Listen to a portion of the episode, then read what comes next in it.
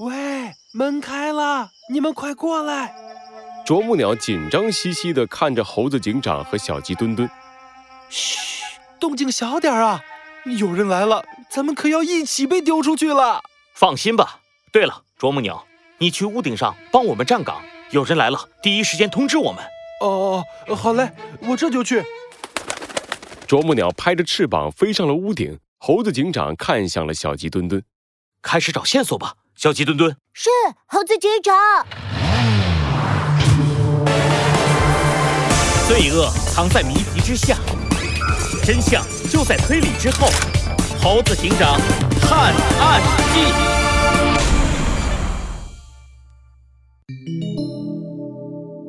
第一站：雕塑镇三。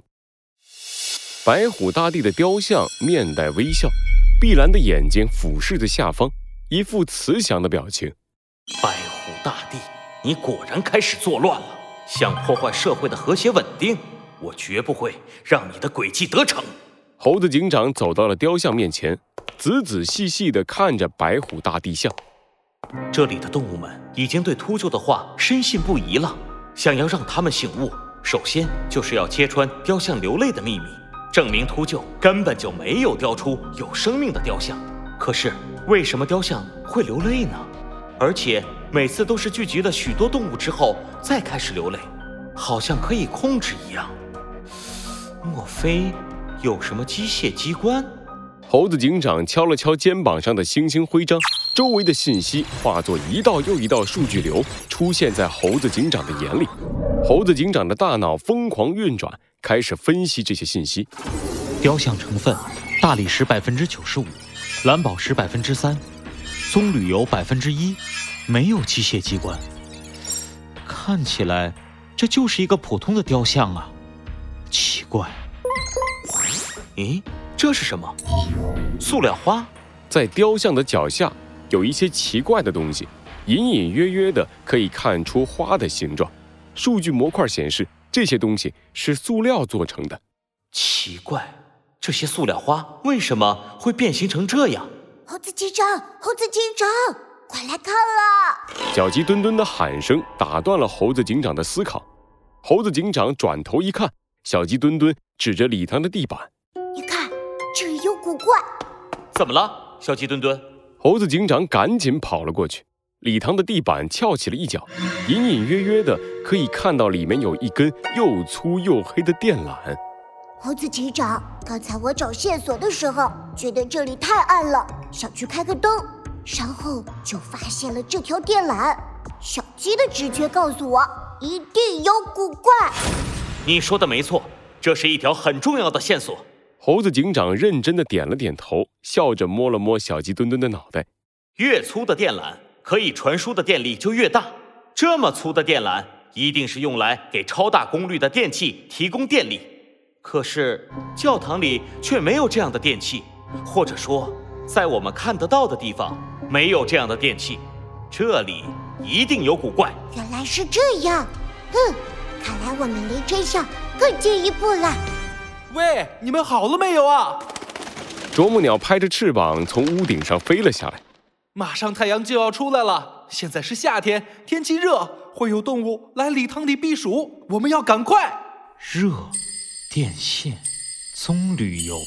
猴子警长的脑海里突然一道灵光闪过，他一把抓住了啄木鸟。啄木鸟啊，你身上有没有白虎大帝像流下的眼泪啊？眼泪？你要这个干什么？啄木鸟把手伸进口袋，掏出了一个透明的小瓶子，疑惑地看着猴子警长。秃鹫卖过白虎大帝像的眼泪，可老贵了。他说眼泪只能装在他特制的瓶子里，千万不能倒出来。嗯，怎么了？你要这个干嘛？不能倒出来。嗯，我猜。他是怕其他人发现所谓眼泪的真相。猴子警长从啄木鸟手里接过了小瓶子，毫不犹豫地倒出了里面的眼泪。原来如此，果然是这样。猴子警长捏着手上的眼泪，眼泪在空气中开始快速的凝固。数据模块不断地分析着它的成分，很快给出了答案。这根本就不是什么雕像流出的眼泪，而是棕榈油。猴子警长似乎明白了什么，他抬头望向悬挂在雕像顶上的吊灯，里面的灯泡多得有些异常。融化的棕榈油，异常粗大的电线，变形的塑料花，吊灯。无数个关于案件的线索化成一个又一个小点，在他的脑海里飞舞。这些点儿终于连成了一根完整的线。我已经知道真相了。猴子警长把警帽往下一压，带着小鸡墩墩和啄木鸟朝着礼堂的门外走去。逮捕时间到了。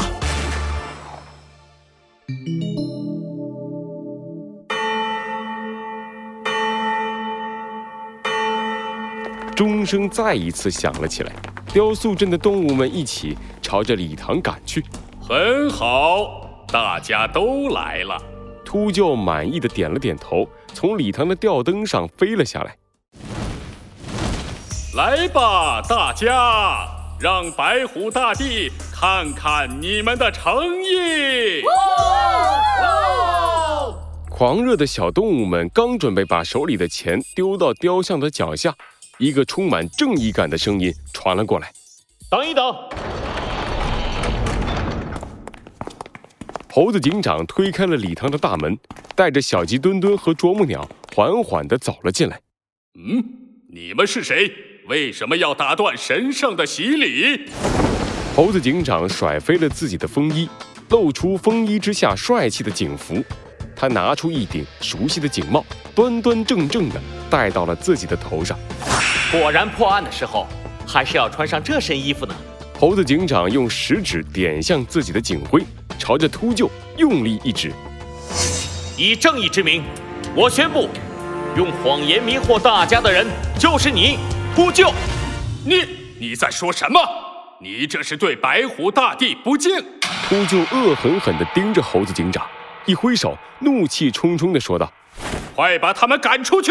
几只强壮的动物怒气冲冲地向着猴子警长他们走来，准备施展蛮力，把猴子警长丢出雕塑镇。猴子警长丝毫不惧，冷静地摆了摆手：“哎，别着急。”猴子警长走到了礼堂的中央，对着礼堂里的动物们大声说道：“你们相信秃鹫的话，无非是因为雕像会流泪，而且……”雕像流泪的时候，你们感觉身体里暖洋洋的。如果我说我也能做到一样的事呢？猴子警长这话一出，礼堂里瞬间变得鸦雀无声。秃鹫难以置信地看着猴子警长：“嗯，不可能！你你在胡说八道！哦，是吗？那么就让我来揭秘吧。雕像流泪的第一个秘密就在你一直站立的吊灯上。”